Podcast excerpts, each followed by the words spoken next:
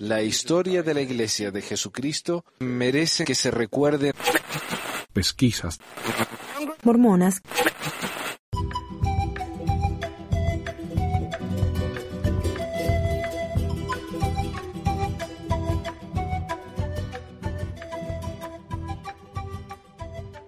Hola a todos, les habla Manuel. Hoy tengo para ustedes un comentario de una película que hace muchísimo quiero hablar y que hace muchísimo que quiero eh, comentar. Ya desde que era miembro fiel de la iglesia que le tengo ganas a esto. Y se llama Los Fabricantes de Dioses, The God Makers. Este libro es uno de los libros antimormones más conocidos que hay. Y este es el tipo de libro que la gente mira, ve, lee, lo que sea, y dice, ah, pero si los antimormones tienen eso para decir, entonces no tengo ningún peligro, no tengo miedo, la iglesia verdadera, punto. Y es que este, este video, este película y este libro tienen muchas cosas que son ciertas, tienen muchos elementos sobre la historia de la iglesia y sobre las prácticas y la doctrina que son verdaderas, pero tiene algunas cosas que son tan incorrectas, están tan equivocadas que te hace lo doler los dientes realmente, son horribles y nos hace quedar al resto que tratamos de hacer esto de una manera profesional y seria, nos hace quedar mal. Entonces, como hice yo con el, con el testimonio del hermano, no sé qué, el chileno este que, que dice que él era mormón, eh, voy a hacer lo mismo con esto. Porque voy a comentar esto y me dicen, ¿y por, por qué no te decidí a quién vas a criticar, a los mormones o a los antimormones? Bueno, yo critico a, a los antimormones cuando hacen que gente como yo y gente seria que se tome este trabajo en serio nos hacen quedar mal. Nos, nos hacen perder credibilidad. Entonces para mí eh, este, este video, este libro, se merece la crítica que le voy a dar. Y una advertencia, este videito yo no lo vi. Hace, hace, yo la primera vez que lo vi, la única vez que lo vi fue hace unos 15, 16 años, más o menos, y nunca más lo volví a ver. Así que este es básicamente como si lo viera por primera vez. ¿Sí? Además que desde esa época he aprendido mucho de la historia, de la práctica, de la sociedad, cultura y sobre todo cómo funciona la iglesia aquí en Utah. Vamos a empezar con esto entonces, los fabricantes de dioses, y yo creo que voy a hacer solo la mitad, porque es una película de una hora y no tengo muchísimo tiempo ahora para hacer todo, pero vamos a hacer por lo menos la mitad de la película. Parece hermoso desde afuera pero cuando le quita la máscara y habla con las víctimas, descubre la otra cara de la moneda. La evidencia documentada que está a punto de ver le va a parecer increíble, pero es la pura verdad. Cuando se llevaron a mi familia, no tenía nada por qué vivir. Traté de matarme. Gracias a Dios que no lo hice. Creo que lo más duro para mí es que han puesto a mis propios hijos en contra mía. Quiero que sepa que las técnicas para lavar cerebros en esta organización son increíblemente eficaces. En representación de un creciente número de víctimas, Ed Decker y Dick Baer, ellos mismos también víctimas de esta poderosa organización, consultaron a una firma de abogados de Los Ángeles acerca de entablar juicio. Señor Bayer, señor Tucker, ¿qué es lo que quieran decirnos? Me encanta esta Voy parte a de de una inmensa organización, una corporación multimillonaria todo, con riquezas en el mundo entero y con una increíble influencia. En nuestros archivos tenemos muchos casos de hogares que ellos han destruido. Considero que es una de las agrupaciones más falaces y peligrosas del mundo. Hay documentos que la vinculan con oculto y el satanismo. Señor Decker, no pongo en duda su sinceridad, pero me es muy difícil aceptarlo. Esas Este- personas se precian de... ver, este es el primer problema que, que encuentro yo a esta película. Es que ellos critican al mormonismo desde el punto de vista de eh, alguna iglesia cristiana en la que creen ellos. O sea, para alguien que lo mira desde afuera, para alguien que no es creyente, es como si los fans de DC criticaran a los fans de Marvel porque el hombre araña no es tan bueno como Batman o porque lo que fuera, ¿no? O sea, si ellos quieren creer en lo que crean, que, que, que hagan eso, pero ¿para qué andar criticando? Y yo contacté una vez al hombre este Ed Decker y voy a ver si encuentro el email, no sé, hace, hace años, cuando todavía era muy, muy activo, hace unos 10, 11 años. Y le pregunté, ¿por qué ataca a los mormones? ¿Por qué no ataca a, todas las otras iglesias que no sea la suya? Y él me dijo, no, porque los mormones son especialmente dañinos. Le dije, ajá, ¿por qué? Y él me dijo, porque los mormones son satánicos, son satánicos y ellos están haciendo que la gente, el alma de la gente se pierda.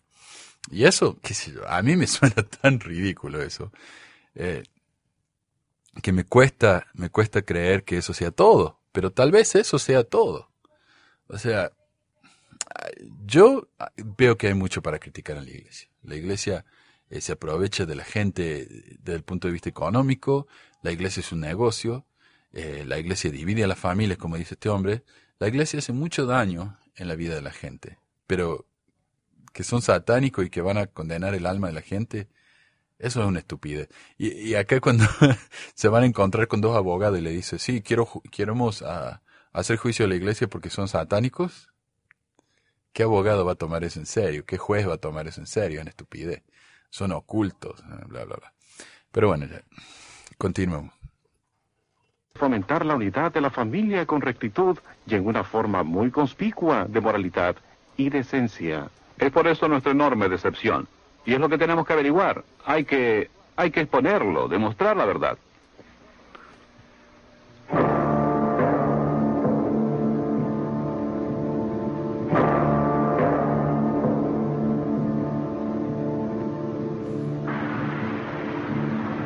Salt Lake City, Utah la meca del mormonismo. una de, las religiones más acaudaladas y de más rápida expansión, con más de 5 millones de miembros en el mundo. esta es una película vieja, ahora tienen 16, dicen 16 millones, de los cuales solamente un tercio están activos o menos. Eh, era la iglesia de más rápido crecimiento. Y ellos tenían la pronosticación de que la iglesia iba a llevar a los cientos de millones, no sé cuánto, a mediados de los 2000, pero a la altura que vamos, a, la, manera que vamos ahora, no. La iglesia, el crecimiento de la iglesia se ha disminuido, se ha detenido dramáticamente y solamente crece en algunos lugares como en África, lugares muy pobres, ¿no? Acá en Estados Unidos, en, en las Américas en total, en Europa no crece para nada. Por afuera, la iglesia mormona muestra una imagen de decencia absoluta, con énfasis en la unidad familiar. Con su historia inspiradora y altas normas morales, la Iglesia mormona, también conocida como la Iglesia de Jesucristo de los Santos del Último Día, produce anualmente decenas de miles de misioneros cuya meta es la de propagar el mormonismo alrededor del mundo. La mayoría de ellos son entrenados aquí, en la Universidad Brigham Young. No, no son preparados en la Universidad Brigham Young, son preparados en el Centro de Entrenamiento Misional, el cual es un edificio al lado de la BYU, en el campus de la BYU, pero que no tiene nada que ver con la BYU, o sea, son dos cosas diferentes. A la mayor parte de nosotros nos parece que los mormones son verdaderos cristianos que viven su fe.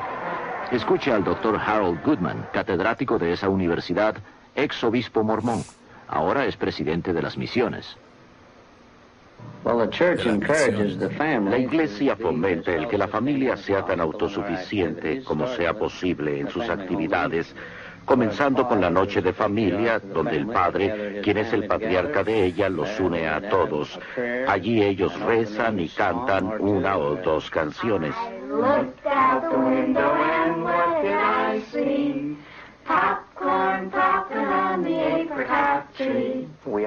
Somos una iglesia muy centrada en la familia porque creemos que familias fuertes forman una nación fuerte y naciones fuertes forman un mundo fuerte. La iglesia mormona ha crecido enormemente. En los próximos 50 años tendrá aproximadamente de 70 a 100 millones de personas. Esto es por muchas razones. Claro, en 50 años haría, si esta película es de los 80, eso sería en el 2030. En los, en los años 30 tendrían 50 millones. Pero mire, en esa época tenían 5 millones y ahora ya están a 15, o sea, no, no están creciendo tanto. Y encima de los 15, como digo, el tercio está inactivo, así que no. El vocero este de la iglesia está, está muy... Le, le fiero, como decimos en Argentina, le miraron fuera el tarro. Una es Ellos asumieron que, la cre- que el crecimiento iba a mantenerse estable para siempre. Pero no fue así. el vasto programa de misioneros que tenemos en todo el mundo. Ahora hay cerca de 28 mil misioneros en 180 Y misiones. ahora hay casi 80 mil.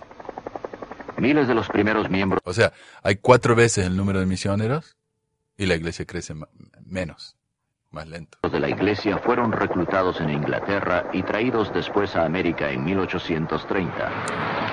El señor Brian Grant es el director de Relaciones Públicas de la Iglesia Mormona en Gran Bretaña e Irlanda, donde la membresía ha aumentado un mil por ciento en los últimos 20 años. Supongo que la idea que tienen todos de los misioneros mormones es la de dos jóvenes en ropa oscura que andan por la ciudad en bicicleta y que llaman a su puerta en momentos inoportunos. En realidad tenemos un creciente número de mujeres jóvenes misioneras y también muchas parejas de gente retirada, libre de responsabilidades familiares que desean compartir el mensaje del Evangelio de Jesucristo. Hay uno que me está discutiendo en YouTube que dice que la iglesia sí dona mucho, la iglesia dona muchísimo. Eh, y yo estoy mintiendo cuando digo que donan muy poco, porque mira, la, iglesia le paga a los misioneros. Un departamento para misioneros son como dos mil dólares, entonces son dos mil dólares cada misionero, más la comida, más las transferencias, son como cinco mil dólares al mes. y yo le dije, no sé en dónde vivís vos, pero acá en Estados Unidos, al menos acá en Utah, un departamento, 400, 500 dólares, no más que eso. Ahora si quieres un departamento de lujo donde vivan tres, tres o cuatro parejas de misioneros, sale más, pero tenés que dividirlo en tres o cuatro parejas de misioneros. O sea que no es tanta plata. Pero acá en Estados Unidos, eh, mi cuñado, cuando fue a la misión hace unos 7, 8 años, él pagó 400 dólares al mes. Y lo tenían que pagar por adelantado. ¿Ah? Y por lo que escuché, hay muchas partes en, en, el mundo donde la iglesia dice, si no tienen la plata para pagar la misión, no pueden salir. Cuando la iglesia tiene tanta plata. Y por más que la iglesia pagara la misión de todos los chicos, ¿y qué? Eh, eh, están trabajando para la iglesia, están trayendo más gente que va a pagar diezmo. Obviamente que deberían pagarle por servir la misión. Y eso no es, eh, ¿cómo se dice? No es eh, caridad. Eso es pagarle a los empleados. Y no tiene nada que ver. Pero aquí dice, eh, según el, el representante de la iglesia, los misioneros no solamente dan de su tiempo por dos años, sino que pagan sus propios gastos. Tanta gente Y esto me hace acordar, yo lo he usado antes esto, pero me hace acordar a la, a la historia esa de Tom Sawyer, donde la, la, la abuela de Tom Sawyer, o la tía, no sé, Polly, lo manda a que, a que pinte la cerca de blanco, y es una cerca enorme. Entonces, no quiere hacerlo. Y vienen los amigos y dicen, ¿qué estás haciendo? Oh, estoy pintando, dice este. Y dicen ellos, ¿por qué? Dice, nosotros nos vamos a ir al río a nadar. Y él dice, está loco ir al río, esto es lo más divertido que hay. ¿En serio? Le dice, sí. ¿Para qué me voy al río si esto es mucho más divertido? Y los amigos le dicen, ¿te puedo ayudar? Él dice, no, no, no, no, esto es muy divertido, lo quiero hacer yo solo. No, pero te doy, te doy algo. ¿Cuán- ¿Qué querés? Te doy algo para que me dejes trabajar. O sea, no solamente los amigos estaban trabajando gratis, sino que le estaban pagando para que lo dejaran trabajar. Esto es exactamente lo mismo con la iglesia. No solamente uno está trabajando gratis, sino que está pagando para poder trabajar para la iglesia. se ha unido a la iglesia, creo yo, debido a los principios del Evangelio, que les ha dado un buen entendimiento de quiénes son ellos, qué eran y en qué pueden convertirse. Jim y yo venimos de familias muy cristianas. Nosotros conocimos el mormonismo a través de un socio de Jim. Siempre tuve la idea preconcebida de que un mormón era alguien siempre vestido de negro y tenía 16 esposas, lo cual no era cierto desde luego. Esta gente parecía ser cristiana. Cualquier gente con que había estado y que era cristiana tenía los mismos atributos. Bondadosa, cariñosa y de orientación familiar. Todo lo que hacían giraba alrededor de su religión. La gente de la iglesia mormona era tan amigable. Me llevaban a bailes. Todos los chicos en la escuela me decían que estaban tan contentos de que yo me iba a unir a la iglesia mormona. Ellos me presentaron a su iglesia a través de su programa social que era fabuloso. Y además mi familia estaba desunida, por eso lo seguí. Los jóvenes, por cierto, son la fuerza de la iglesia en el futuro. Consecuentemente damos clases para los jóvenes en los domingos. Tenemos eventos deportivos para nuestra juventud, actividades sociales con juegos y bailes.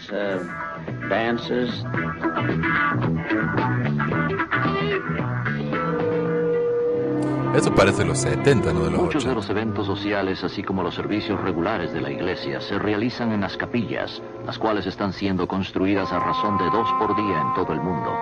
Sin embargo, las dos docenas de templos mormones sirven un propósito completamente distinto. Dos docenas, ahora ya hay, hay 155 templos. Allí no hay servicios religiosos, sino ceremonias secretas reservadas para unos cuantos. La meta de todo santo del último día es la de estar casado como unidad de familia en la casa del Señor. Allí reciben estas sagradas bendiciones que nos permitirán eventualmente, si lo merecemos, vivir y estar en la presencia de nuestro Padre Celestial. No todos los miembros de la iglesia van al templo. Eso puede ser algo que les sorprenda, pero para ser admitido al templo, uno tiene que tener lo que se llama recomendación para el templo. Tiene que recibir una entrevista satisfactoria de su obispo y de su presidente estatal. Allí se le hacen preguntas agudas sobre su valía, moralidad, si paga su diezmo completo. Esa es la única manera como podemos estar con nuestro Padre Celestial. De otra forma no podríamos estar en su presencia. Pasando por el templo y adhiriéndose a varias reglas tales como de abstenerse de tomar café o té, pagar una porción sustancial de sus ingresos a la iglesia mormona y ofreciendo trabajar gratis para varias organizaciones de la iglesia, el mormón valedero puede ser Dios en la otra vida, que gobierne en su propio planeta con un número de esposas diosas. Ve, eso es cierto. Lo que está diciendo ahí es cierto. Pero le ponen esa música tenebrosa de fondo y, y suena como si fuera algo, ¿no? Siniestro. Pero esto no es más raro que cualquier otra creencia de otra religión, honestamente. Así que puede ver por qué el templo es tan importante para los santos del último día. Porque si él merece entrar en él y recibir allí las ordenanzas y convenios sagrados y mantenerlos, es posible que eventualmente se desarrolle en un Dios también.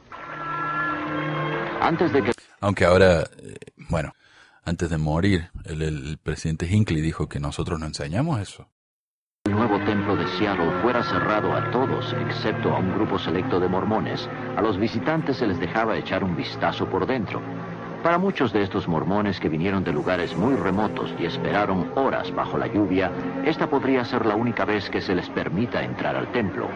Dígame, ¿quién es el Dios Padre para usted? Él es como usted y yo, como todo ser humano. Sí, cualquiera puede entrar al templo antes de, que lo dediquen, pero uno entra a mirar nomás. No puede entrar a hacer ordenanza, o sea, uno no ve las ordenanzas que se están haciendo. Una aclaración nomás. Sí que es un hombre. Sí, lo es. ¿Cómo logró ser Dios? Pues... Eh,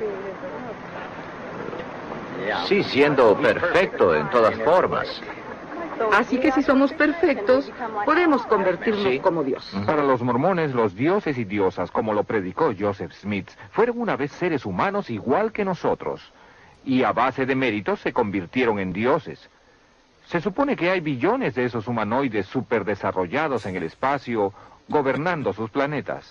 Sí, eso está en el discurso del King Follett, que fue el velorio, ¿no?, del, del señor King Follett. Suena a ciencia ficción o a mitología.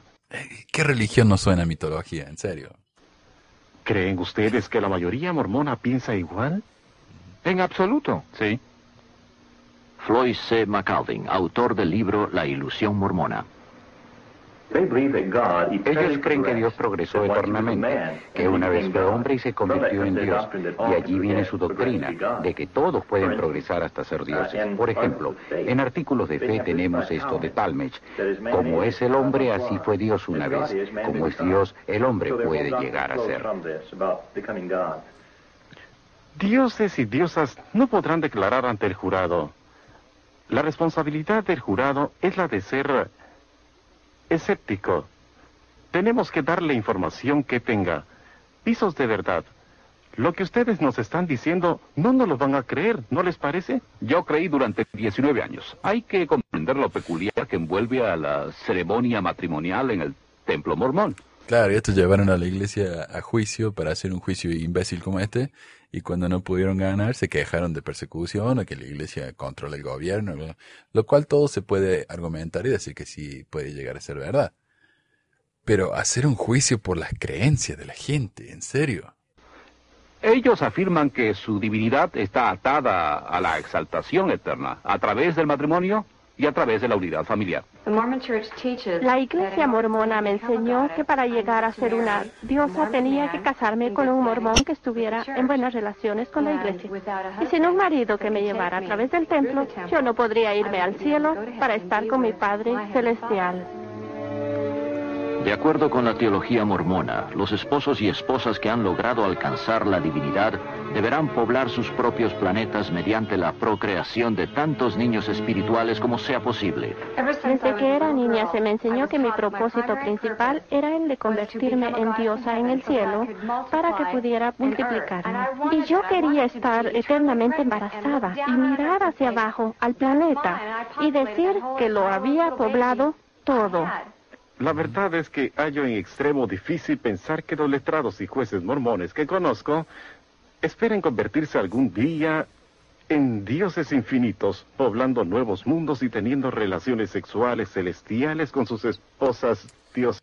Eh, no he encontrado nada al respecto, nada que diga eso directamente. He escuchado que vamos a tener hijos espirituales, va a haber una progresión eterna, eh, pero eso no quiere decir necesariamente que vamos a tener sexo. O sea, uno lo puede interpretar así si quiere, pero no hay nada específico. Eh, se podría interpretar que la Madre Celestial tiene un hijo a la vez, o puede ser que los tengan todos a la misma vez. O sea, no, no, no veo por qué no.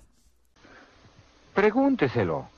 Ah, ah, bueno, me daría mucha vergüenza y si es verdad lo que insinúan, que esas gentes piensan reproducirse por todo el universo, bueno, la verdad prefiero ignorarlo. Y como trabajamos con ellos... Por eso se guarda el secreto. Es por eso que ni los mismos mormones hablan de ello. También les da vergüenza. Oigan. Esto fue algo que me dijo un evangélico una vez en la calle. Me empezó a insultar porque éramos mormones y dice, ustedes practican la poligamia. Yo le dije, no, no, no, no practicamos la poligamia. Dice, sí, ustedes practican la poligamia, nada más que no saben que practican la poligamia. Un extraterrestre humanoide de una estrella de otro sistema llamada Kolob visitó la... Bueno, si lo dice así, obviamente que suena extraño, pero los mormones no usan la palabra extraterrestre, no, no hablan de humanoides. Mm, eh, disingenuo, ¿cómo se dice? Eh, un poco engañador, porque en realidad en todas las religiones cristianas o judía incluso y musulmanes. Dios no es de esta tierra. Entonces Dios es un extraterrestre. O sea, si lo pones así con esas palabras suena horrible, suena rarísimo. Pero los mormones no dicen eso. Eh, al menos no explícitamente. Y si él va a decir que los mormones dicen eso, él debería admitir que su religión, su fe, también dice eso. Tierra y en esa visita tuvo contacto con un muchacho de 14 años llamado Joseph Smith. Tenemos producido una película de dibujos animados para que vean la diferencia entre el oh. mormonismo y el cristianismo. Quería que ustedes la vieran. Permítanme presentárselas ahora.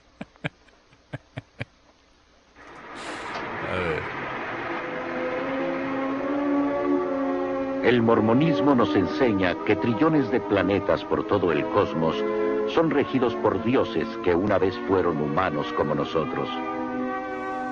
Según ellos, hace mucho tiempo en uno de esos planetas, un dios no identificado y su esposa concibieron un niño espiritual llamado Elohim. Esta criatura espiritual después nació físicamente de padres humanos quienes le dieron cuerpo. A través de ser obediente a las enseñanzas mormonas, la muerte y la resurrección, se hizo merecedor de ser elevado a la divinidad tal como su Padre ante él. Los mormones creen que Elohim es el Padre Celestial de ellos y que vive con todas sus esposas en un planeta cerca de una estrella misteriosa llamada Kolob. Allí el dios del mormonismo... No solamente eso, sino que, por lo que entiendo, Kolob es la, la estrella que le da luz al sol. Parece que leí eso. relaciones sexuales producen billones de hijos espirituales. Para decidir sus destinos, el Dios principal de los mormones convocó una conferencia celestial. Los dos hijos mayores de Elohim estuvieron allí, Lucifer y su hermano Jesús. Eh, bueno, sí, Jesús es el primogénito, dicen, o sea, el, el, el mayor, pero que Satanás sea uno de los mayores. Un plan fue presentado para construir el planeta Tierra, a donde serían enviados los niños espirituales y donde cobrarían forma mortal y conocerían el bien y el mal. Lucifer se puso de pie y ofreció ser el salvador de este nuevo mundo. Deseando toda la gloria para él, pensaba forzar a todos a convertirse en dioses. Oponiéndose a la idea, el Jesús mormón... Esta es una de las partes más ridículas para mí de, de la historia esta del, de la de la guerra de los cielos y de la preexistencia, ¿no? De la presentación de los planes. Cuando Satanás presentó su plan, el plan de Satanás es, nadie se va a perder, todos vamos a ser buenos, todos vamos a obedecer los mandamientos, pero como se dieron cuenta que era demasiado bueno todo eso, inventaron esto de que, sí, pero Satanás se rebeló y quería toda la gloria, y eso no se puede. eh, porque de otro modo el plan de Satanás, como historia, es una historia muy, muy mala. Eh, cada historia necesita un, algún conflicto. ¿Verdad? Todas las historias necesitan un conflicto, si no, no es una historia, es simplemente una, una descripción. Todas las historias necesitan un, conflicto y un arco, ¿no? Y después la resolución. El conflicto en esta historia es muy pobre. El diablo quería toda la gloria, ese es el conflicto. Eso es lo que causó eh, todo el mal en el universo. Quería que al hombre se le diera la libertad. Como maestro de español y de inglés yo le daría un cero de escoger al igual que en los otros planetas. Por mayoría de votos, la propuesta del Jesús mormón fue aprobada, siendo él quien sería enviado como el salvador del planeta Tierra. Enfurecido Lucifer convenció con astucia a una tercera parte de los espíritus destinados a la Tierra a que se rebelaran y lucharan a su lado. Este Lucifer se transformó en el diablo y sus seguidores, los demonios. Enviados a este mundo, se les negó para siempre cuerpos de carne y hueso. Los que permanecieron neutrales en la batalla fueron maldecidos con hacer de piel negra. Así es. Hasta ahora todo correcto. Eso de, lo, de la maldición de, lo, de la, piel negra por ser neutrales, eso no es doctrina en realidad. Eso está en el libro de doctrina mormona, la primera y segunda edición, pero no es doctrina. O sea, Jesús, eh, José Smith nunca enseñó eso, Brigham Young nunca enseñó eso. Eso fue más que nada una opinión de muchos líderes altos, muchos apóstoles que tuvieron, incluso tal vez muchos profetas eh, que hubieron después. Pero eso no es, nunca fue doctrina oficial realmente, pero sí fue enseñado. Explican los mormones el origen de la raza negra. Los espíritus que pelearon más valientemente contra Lucifer nacerían de familias mormonas en el planeta Tierra. Estos serían los de piel clara o blancos encantadores, como los describe el libro del Mormón. Los primeros profetas mormones enseñaban que Elohim y una de sus diosas esposas vinieron a la tierra como Adán y Eva para dar comienzo a la raza humana. Miles de años más tarde, Elohim, una vez más en forma... Sí, esa es la enseñanza de, de Brigham Young. Presentó la idea de que Adam era el padre, el padre Dios, ¿no? El Padre Celestial. Eh, pero en realidad esa, doctrina no, tuvo mucha atracción. Hay un par de himnos de la iglesia que todavía hablan de eso, de que eh, Adán es el Dios Padre, ah, pero tampoco nunca fue una doctrina muy aceptada. Eh, de hecho, cuando, cuando Brigham la presentó, eh, hubo mucho debate y la mitad de la iglesia básicamente no lo aceptó y la otra mitad sí. Eh, algunos sí lo siguieron, como Lorenzo Snow, me parece, Wilford Woodruff. algunos de los profetas que le siguieron a Brigham sí aceptaron esa idea, pero no duró mucho, no duró mucho. Entonces, decir que esta es una creencia mormona eh, general o, ¿cómo se diría?, mainstream, eh, aceptada por la mayoría de la gente, eso no es verdad. O sea, esta es una de esas partes donde enseñan algo que es más o menos verdad, pero que no es realmente verdad. Y ese es el problema que yo tengo con esta película. Cuando mete cositas así, mete esos detalles que eh, son engañosos. No, son honestos. Humana viajó a la Tierra desde la estrella base esta vez para... Y esto también fue una enseñanza de, de Brigañán y que nadie más creyó, pero Brigañán. Pero, A tener relaciones sexuales con la Virgen María con el fin de proveer a Jesús de cuerpo físico. El apóstol mormón Orson Hyde enseñaba que después que Jesucristo creció, tomó por lo menos tres esposas, María, Marta y María Magdalena. Por medio de estas esposas, el Jesús mormón, de quien Joseph Smith decía ser descendiente directo, engendró un número de hijos antes de ser crucificado. Hay un libro sobre eso, que es una especie de Da Vinci Code, pero mormón, en el que dice que Jesús efectivamente fue el antepasado de José. Y hay una cita de Brigham Young muy específica sobre el tema, pero no puedo encontrar la referencia original de esa cita. Así que no puedo confiar en ella. Y es de un mormón fiel de la eh, es un miembro fiel de la iglesia, pero no puedo encontrar nada. Eh, no puedo encontrar la cita que él menciona. Lo que sí, un oyente se llama Isa, Isaí, Isaú, Isaí, Dice, de acuerdo con Doctrina y Convenio 113, 1 al 2, el tronco de Isaí se refiere a Jesucristo. Los versículos 3 y 4 son explícitos en que habrá un descendiente que saldrá del tronco de Isaí, o sea, de Jesucristo. Según los versículos 5 al 6 de la misma sección, la raíz de Isaí se refiere a alguien a quien por derecho eh, pertenecen el sacerdocio y las llaves del sacerdocio, y serán por estandarte y para recogimiento de mi pueblo en los posteriores días. Esto solo se puede referir a José Smith. Ya que el tronco, raíz y vara pertenecen al mismo árbol, están genealógicamente ligados. Eh, puede ser, puede ser. Eh, no sé. El presidente Heber. Kimball hizo el reclamo de descendencia más claro en un discurso público en el tabernáculo.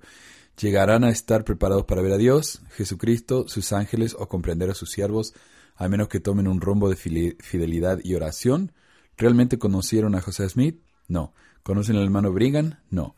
¿Conocen al hermano Heber? No, no lo conocen. ¿Conocen a los doce? No, no los conocen. Si los conocieran, comenzarían a conocer a Dios y aprender que estos hombres, quienes son elegidos para dirigir y aconsejarlos, son parientes cercanos a Dios y Jesucristo, ya que las llaves, poder y autoridad del reino de Dios están en ese linaje. Heber C. Kimball, Diario de Discursos 4248. Eh, la otra cosa que leí fue de Urson Hyde, quien dijo que todos los miembros de la iglesia de la época de José Smith eran descendientes de Jesucristo y que por eso eran miembros de la iglesia. Si alguien que no era descendiente de Jesucristo trataba de unirse a la iglesia, eh, iba a apostatar, no sé qué. O sea, eh, no solamente creen que José era descendiente de Jesucristo, creen que todos los líderes y en realidad todos los mormones eh, son descendientes de Jesucristo. Ahora eso se refiere, se refiere a una descendencia literal. Cuando hablan, por ejemplo, de que uno desciende de la tribu de, de Isaú, de, qué sé yo qué, una explicación es que no es una descendencia literal, literal sino espiritual. Entonces, no sé, no sé, yo, yo no he encontrado, como digo, una cita específica que diga que, que Jesucristo era el antepasado de José. Continuamos. De acuerdo con el libro del Mormón, después de su resurrección, Jesús vino a América para predicar a los indios, quienes los mormones creen son realmente israelitas. Así pues, el Jesús del mormonismo estableció su iglesia en América, tal como había hecho en Palestina.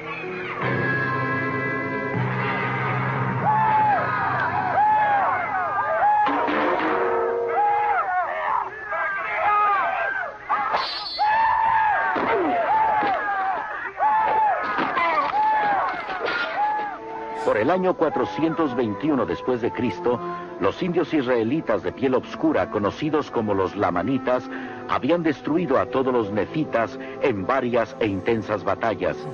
Los archivos de los nefitas se supone estaban escritos en placas doradas, las cuales Moroni, el último nefita viviente, había enterrado en el cerro Camora.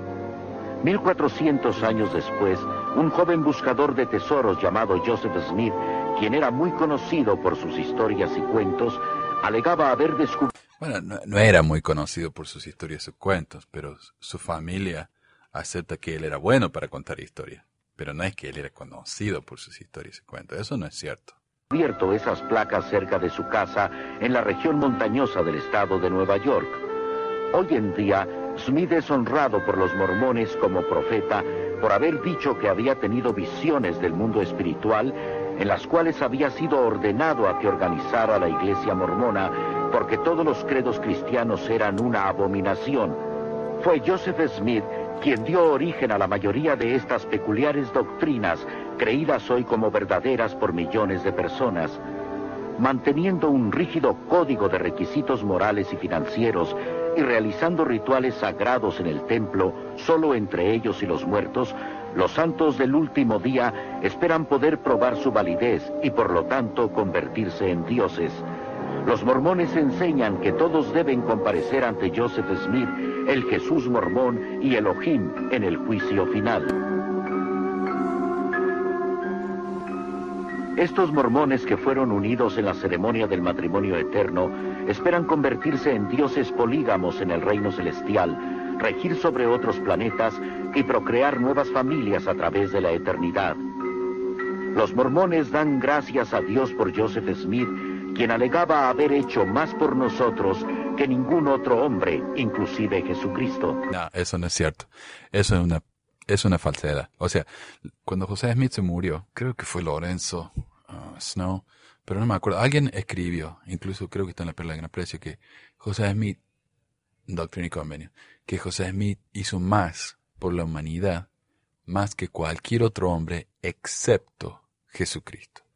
Y este tipo lo cambió y dijo, incluso Jesucristo. Eso nunca lo dijo. Eso nunca lo dijo. Lo que sí dijo eh, José Smith fue que a él nunca lo abandonaron. Nunca lo abandonaron, hasta Jesús lo abandonaron, pero a él no. Y como vimos en el episodio de el banco de Kirkland, eh, vemos que cuando José Smith abrió un banco en Kirkland y el banco se fundió, la gente quedó muy decepcionada y se fueron de la iglesia, porque él había prometido como profeta que ese banco no iba a fallar, y falló. Entonces, eh. Kimball, que era uno de los apóstoles, creo, un líder muy grande por mucho tiempo, él dijo que no había ni 20 personas que lo consideraran un profeta. Pero él dice que nadie lo abandonó, ni siquiera Jesucristo logró eso, pero él sí. Pero esto de que él hizo más que Jesucristo, esto es simplemente falso. Los mormones creen que él murió como mártir y derramó su sangre por nosotros, para que también podamos transformarnos en dioses. Eso, eso no es cierto. Él no, nadie en la iglesia dice que José Smith derramó su sangre por nosotros. Eso no, eso no. Ah, dioses del espacio de Kolov me suena a ciencia ficción o como la guerra de las galaxias.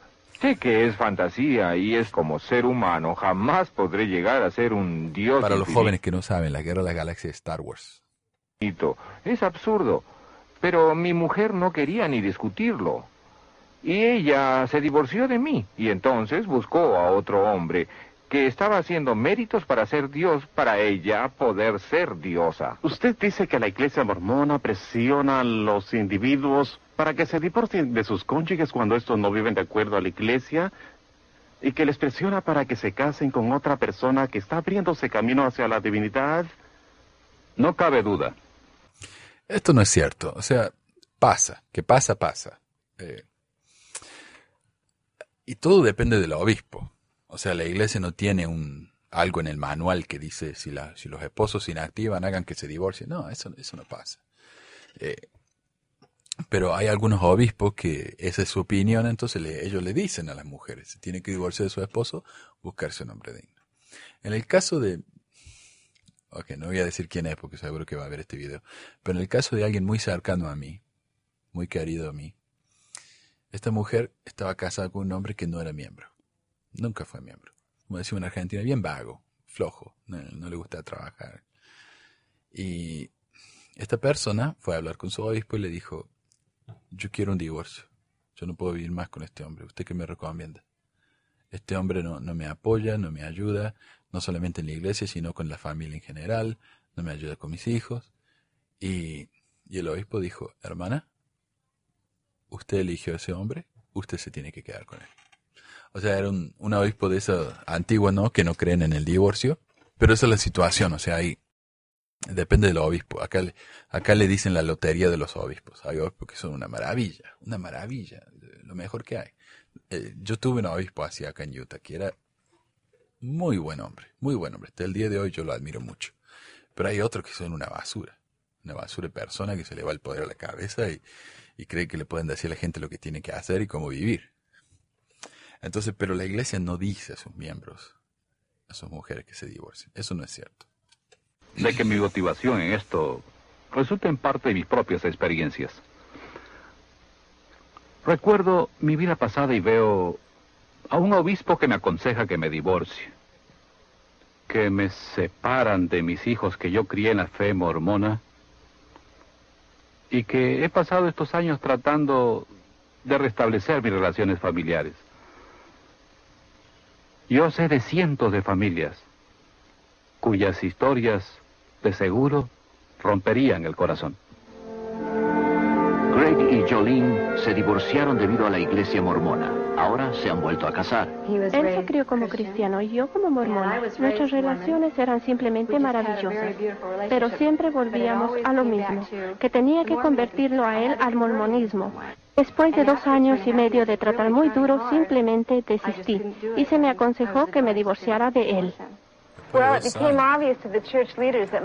Yo traté con mi papá como por 15, 10 años nada más, no, es mucho. Mi pobre viejo, ¿cuántas veces escuchó la charla?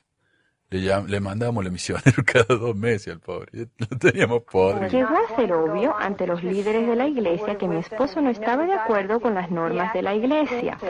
Pero eso no es algo que la iglesia me dijo directamente que tenía que hacer. Eso era algo que yo sentí que tenía que hacer como buen miembro.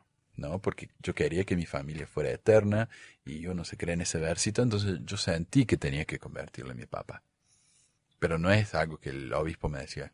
¿Para cuándo el, el viejo? No, no. Eso es algo que yo me puse como meta, que nunca se me dio, menos mal. Así que les pareció perfectamente bien y aceptable y me animaron a divorciarme de mi marido. En la segunda visita que hicimos al consejero, este volvió a revisar las cosas que le habíamos dicho y después dijo, bueno, hay gente que no debiera casarse. Yo no puedo imaginarme a un obispo que estuviera activamente recomendando el divorcio. Su deber es el de hallar maneras en que los esposos eh, se reconcilien. No obstante, en mi caso, el obispo le aconsejó a mi señora que sería mejor para ella que se divorciara de mí. Habrán situaciones cuando, por razones de incompatibilidad, en una forma u otra, el divorcio sea inevitable. Pero debido a que creemos firmemente en la unidad de la familia y en la santidad de la vida familiar, sería el último recurso y no algo que se acepte por conveniencia. Eso es algo también que le pasó a mi cuñada. Cuando ella se divorció de su primer esposo, que era, era un hombre muy abusivo con ella. No física, pero mentalmente se la trataba como una basura. Y ella decidió divorciarse. Y cuando quiso cancelar el sellamiento del templo para poder sellarse con su nuevo esposo, el presidente de estaca no la trató muy bien. Básicamente le dijo que era su falla, que ella había fallado como miembro de la iglesia, que no le gustaba ver ese tipo de cosas, bla, bla, bla. O sea, los mormones... Y, ah, y él estaba inactivo. Entonces no es que los mormones incitan el divorcio, yo diría que lo contrario. Yo fui a ver a mi obispo y él me aconsejó que sería mejor vivir sin él y ser sirviente en el cielo mormón que permanecer casada con él. Y aquí tiene una iglesia que profesa la unidad de la familia, pero destruyó mi matrimonio. Un momento, caballeros. Estas personas gozan de libertad religiosa y pueden creer lo que quieran. Pero ¿por qué se toman la libertad de separar a las familias y destruir sus vidas? La presión sobre las mujeres parece increíble. Deben ser perfectas. Ellas juran solemnemente en el templo una total obediencia al esposo. Ahora, hay hasta psiquiatras que se especializan en tratar las depresiones de la mujer mormona. Ellos no dicen que tienen, como dijo, obediencia total al esposo. Bueno, sí, sí, porque eh, la mujer tiene que ser obediente al esposo como el, como el hombre es obediente a Jesucristo. en parte sí tiene razón. Yo tengo una amiga que es enfermera en la sala de psiquiatría. Ella vino y me preguntó, ¿por qué hay tantas mujeres mormonas en mi departamento? ¿Cuál es el problema? Y yo creo que se debe simplemente porque es imposible vivir de acuerdo a las normas tan estrictas que se les impone a estas mujeres mormonas. Ellas deberán ser perfectas para así llegar a la exaltación con sus esposos. Pero los hombres también tienen que ser perfectos. A los dos le toca eso, los dos tienen ese tipo de presión. No pueden ni salir de la sepultura, a no ser que sus esposos se los ordenen en la primera resurrección. El cielo de la mujer mormona es estar embarazada eternamente, teniendo un bebé espiritual tras otro. Lo que sí, hay que verlo desde este punto de vista. La mujer mormona, la diosa mormona, eh, tiene una infinidad de hijos, pero los hijos aquí en la Tierra, no pueden tener absolutamente ningún contacto con la madre. Tenemos contacto con nuestro padre, tenemos contacto con el hijo, pero no con la madre. Y dicen, no, pero es que es demasiado sagrada, ella no, Dios no quiere que la ofendamos. La gente la va a ofender igual. y, me parece que si ella es una diosa, es lo bastante madura como para darse cuenta que lo que digan uno gile acá en el mundo no es, no es importante. No, pero el nombre de ella es demasiado sagrado. Así que la gente, supóngase que uno es una, que yo, el que me está mirando acá es una mujer. Y, ustedes van a ser diosas. Y van a tener que vivir con el conocimiento de que mientras sus hijos estén fuera, ellos van a saber acerca de su padre, pero no de su madre. No van a saber su nombre, no van a saber nada de ustedes. Ese es el destino de la mujer, eh, de la diosa mormona. Llegué a un punto en mi vida como mujer mormona en que no iban bien las cosas. Todo mi tiempo lo pasaba haciendo lo que los líderes mormones me mandaban hacer. En realidad, llegué al punto de sentirme como que no valía la pena seguir viviendo. Sandra Tanner, ex mormona, autora, investigadora, periodista, considerada como una de las más grandes autoridades en mormonismo. Utah tiene el índice de divorcios más alto de la nación, un índice más alto también que el promedio nacional en suicidios, especialmente entre adolescentes. Es más alto en Utah que en todo el país.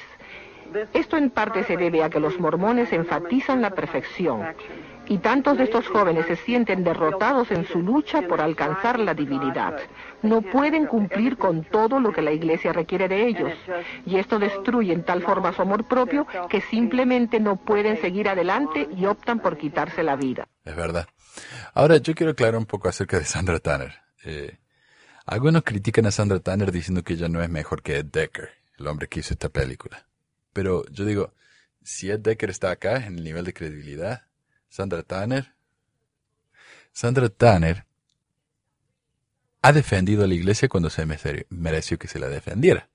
Cuando el señor eh, Mark Hoffman vino y, trajo todas estas falsificaciones, no estos documentos para avergonzar a la iglesia, los Tanner fueron los que dijeron, no, a mí me parece que estos documentos son falsos. La iglesia le creyó, los Tanner no.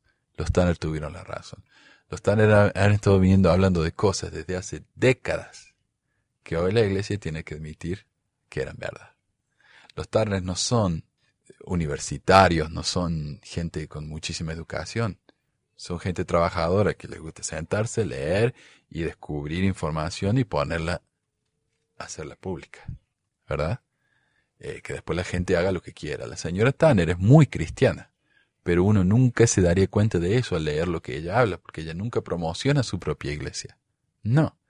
Eso no es el interés de ella.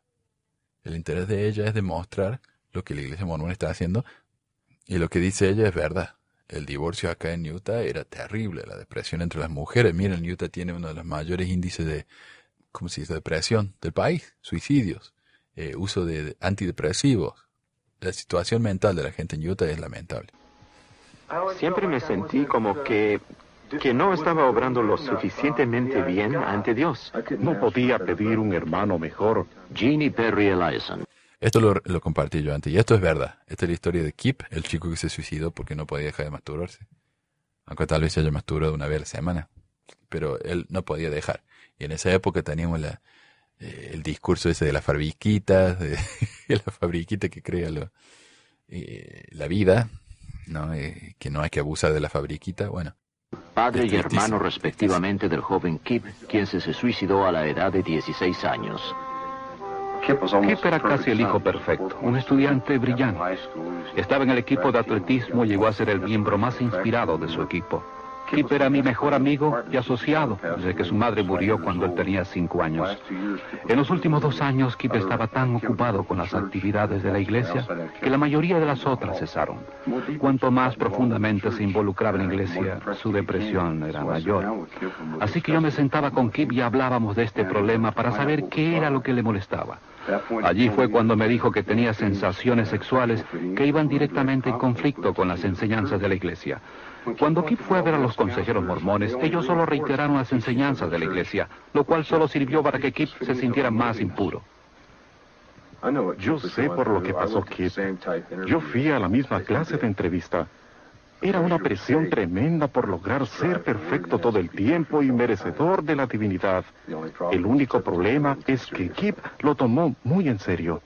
La iglesia mormona, con sus bonitos anuncios en el Reader Digest, quisiera hacernos creer que es una iglesia totalmente cristiana, pero lo que ve el de afuera no es lo que observa el que está dentro. Para los mormones, y en el libro del mormón, la iglesia cristiana es la ramera de Babilonia. En sus típicas ceremonias. El señor McConkie, en Doctrina Mormona, dijo que la iglesia católica era la ramera de Babilonia. Él nunca habló de las iglesias cristianas en general. Eh, pero a mí me sorprende que este hombre critique a la iglesia mormona por poner tanta presión en la pureza sexual a los jóvenes, cuando todas las iglesias cristianas hacen eso. Dudo mucho que la iglesia de él sea mucho más liberal en, la manera en que ellos ven a la sexualidad. Me parece bastante hipócrita de su parte criticar a la iglesia por eso es un punto verdadero. Pero ¿a qué está hablando ellos? Se creen cristianos. Bueno, ustedes son los verdaderos cristianos. Y ustedes también odian eso. Entonces, ¿qué onda? al pastor, llamándole el mercenario de Satán. Una vez que ingresé a la iglesia, empecé a por lograr ser perfecto. Dijo, eh? Lo que ve el de afuera no es lo que observa el que está dentro. Para los mormones, y en el libro del mormón, la iglesia cristiana es la ramera de Babilonia. En sus típicas ceremonias ridiculizan al pastor, llamándole el mercenario de Satán. Eso yo no sé bien, porque eh, en el año 90, 1990, cambió la ceremonia del templo. Fue un cambio muy grande. Y sigue cambiando, siempre cambia. Pero ese fue uno de los cambios más grandes en donde eh, habían personajes como el pastor. Y el pastor, sí, el pastor era eh, el que lo ayudaba a Satanás, el pastor cristiano. Y ahí también tenían la ceremonia donde ellos se juraban matarse eh, si revelaban lo que pasaba en el templo. La gente reaccionó tan mal a eso que lo cambiaron. Una vez que ingresé a la iglesia, empecé a hacer preguntas y no era lo mismo. No era cristiana como nos habían dicho a mi mamá y a mí. No era así. Cualquiera que crea en Cristo es cristiano y nosotros creemos que somos más cristianos que en cualquiera otra denominación. En ese sentido también yo no veo la crítica de los mormones. O sea, los mormones dicen ser cristianos porque creen en Cristo. Los otros dicen que no son cristianos porque no creen en Cristo como ellos creen en Cristo. O sea, yo creo que la crítica más grande en contra de los mormones eh, cuando dicen que no son cristianos es porque para los mormones las obras, eh, o sea, el sacrificio de Jesucristo no es suficiente, eh, las obras son importantes. Y la Biblia habla de las obras la fe sin obra es muerta, bla, bla. Entonces, a mí me parece un poco extraño cuando dicen, no, pues, uno tiene que aceptar a Jesucristo y listo, y uno ya, ya está salvo. Pero ah, aceptarlo y no hacer nada me parece un poco flojo, ¿no? Los mormones aceptan el sacrificio de Jesucristo, pero también aceptan que tienen que trabajar por él, eh, por su propia salvación. O sea, no, no pueden alcanzar la salvación por obras solas, sino que también necesitan del sacrificio. O sea, ellos creen en los dos. Me parece que tiene sentido, pero los cristianos no. Ellos dicen, no, no, no. Eh, los mormones no son cristianos porque ellos piensan que hay que hacer obras. ¡Oh!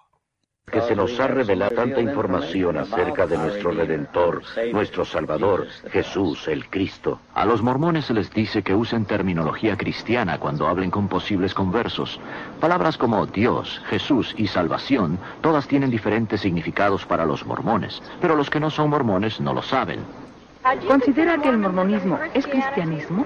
Sí, creemos en Dios el Padre Eterno, en su Hijo Jesucristo y en el Espíritu Santo.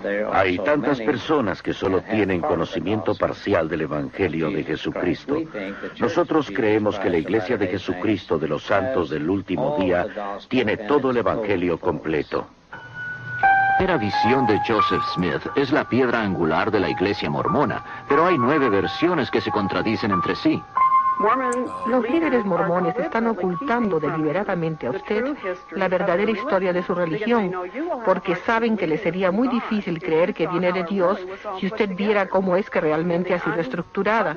En la reseña no publicada vemos que fue Jesucristo quien Joseph Smith dijo primero que se le había aparecido. La segunda vez que escribió su relato, unos años después, dijo que muchos ángeles se le habían aparecido. Cambia las fechas, cambia la edad que tenía, cambia su motivación el por qué había ido a los bosques a orar. Cambia quién estuvo allí y cambia el mensaje que le dieron. Así que si nos estuviera relatando algo que él realmente vio y oyó, pensamos que debe haber sabido desde el principio si fue Dios o Jesucristo quien se le apareció o ambos. ¿Cuál fue su mensaje y cuándo sucedió? No obstante, le vemos cambiando el cuento. Si usted fuera testigo de un accidente y alguien le preguntara cómo ocurrió, si diera tres versiones tan divergentes como esas tres lo son, la gente diría que usted no pudo haber presenciado el suceso. La iglesia mormona de continuo cambia sus escrituras y los cambios son increíbles. Hay cientos de ellos. Recientemente ellos canonizaron la 137 sección de la doctrina y convenios. Cuando yo leí esto por primera vez, constaté que habían omitido más de 200 palabras de la antigua revelación que redactó Joseph Smith. ¿Por qué omitió la iglesia esas 200 palabras? Porque contenían tres revelaciones que eran descaradas y falsas profecías de Joseph Smith. ¿Sabía que Joseph Smith decía que la luna estaba habitada por gente que vestía de cuadro? Eso no estaba en Doctrina y Convenio. O sea, eso apareció en una revista de las mujeres jóvenes y fue dicho en una bendición patriarcal, pero eso no estaba en Doctrina y Convenio. Y tal vez ellos no digan que eso estaba en Doctrina y Convenio, pero suena como que estaba. Entonces eso es engañoso. Y que vivían hasta los mil años de edad. Y Brigham Young lo secundó cuando dijo que no solo la luna estaba habitada, sino que también el sol. Creo que alguna de la literatura antimormona más enérgica son las mismas publicaciones mormonas. Si yo afirmara que Joseph Smith y Brigham Young eran profetas del Dios viviente, yo tendría que ser polígamo. La verdadera doctrina enseña que no existe la vida perdurable sin una relación polígama. Thelma Gear, autora, franca ex mormona y bisnieta del convicto asesino mormón John D. Lee. Sentada aquí me acuerdo de mi bisabuelo John D. Lee, quien fue un pionero mormón y guardaespaldas de Joseph Smith y Brigham Young, cuando estos visitaban secretamente a sus numerosas esposas.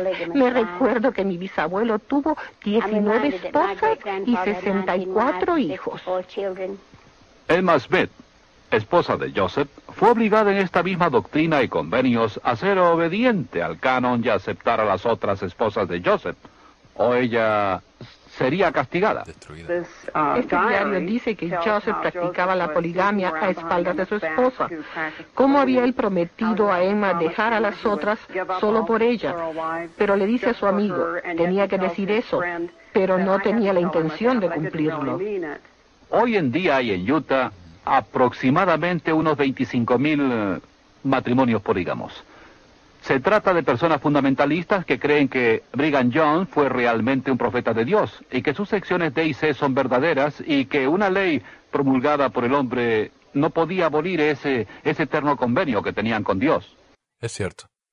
Ahora, Cuando él dice son personas fundamentalistas, no son solamente fundamentalistas mormones, son mormones fundamentalistas, es decir, es una iglesia diferente. No es la iglesia mormona de Salt Lake, es la iglesia mormona que viene de la época, ¿no? que, que se abrieron, digamos, se abrieron de la iglesia mormona de Brigham Young y crearon su propia iglesia, que se llama Iglesia Mormona Fundamental, Iglesia de los Santos del Último Día, fundamentalista. Y ellos creen en cosas que José Smith y Brigham Young enseñaron, como la poligamia. Y algunos dicen que la expiación de sangre. Pero no sabemos cuántos hay, porque no se puede saber cuántos polígamos hay, porque ellos no se registran en el gobierno, no, no son matrimonios legales, son uniones religiosas, ¿verdad? Entonces eso nomás, aclarar que sí, hay mormones fundamentalistas, pero no son los mormones de la iglesia mormona en general. La iglesia mormona de hecho está tan avergonzada de estas personas, porque les hacen recordar de su historia vergonzosa, están tan avergonzadas que si un mormón activo se, se casa de manera polígama, se une con los fundamentalistas, es excomulgado automáticamente. La Iglesia mormona ha escondido deliberadamente los archivos de sus primeros líderes, de sus primeros documentos, las primeras publicaciones de sus miembros. Y recién ahora, después de los 2010, la Iglesia finalmente está publicando los papeles de José Smith por primera vez desde que se fundó la Iglesia hace casi 200 años. Por primera vez. Porque ya no les queda otra porque la gente ya sabe, la gente conoce la verdadera historia de la iglesia. Entonces la iglesia dijo, bueno, la controlemos publicándola nosotros. Bueno, me parece que la voy a cortar ahí.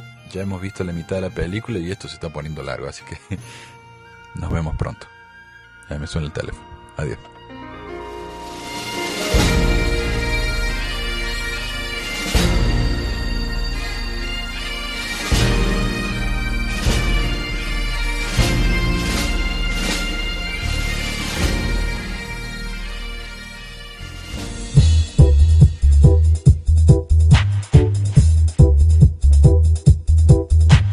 Gracias por escuchar esta edición de Pesquisas Mormonas. No se olvide de visitar nuestro website en pesquisasmormonas.com o pesmor.com y nuestro blog en pesquisasmormonas.org o pesmor.org. También tenemos un grupo de Facebook donde la discusión siempre es animada y si tiene un comentario, pregunta o hate mail, puede enviarlo a manuel.pesquisasmormonas.com. Y si por alguna razón ha abandonado la iglesia y ya no sabe qué hacer con todos esos miles de dólares extras, ahora que ya no paga el diezmo, le agradeceríamos si nos envía uno o dos dólares por medio de Patreon en patreon.com barra pesquisas o en paypal.me barra pesquisas para ayudarnos a cubrir los gastos de domain y hosting del podcast. Muchas gracias de nuevo y hasta la próxima semana. La música del comienzo del podcast es la canción de la primaria Historias del Libro de Mormón por Clive Rodney. La canción previa a esta es Lo el Profeta del ex de Acevedo y esta es la versión de la banda Roosters de la canción de la primaria Palomitas de Maíz.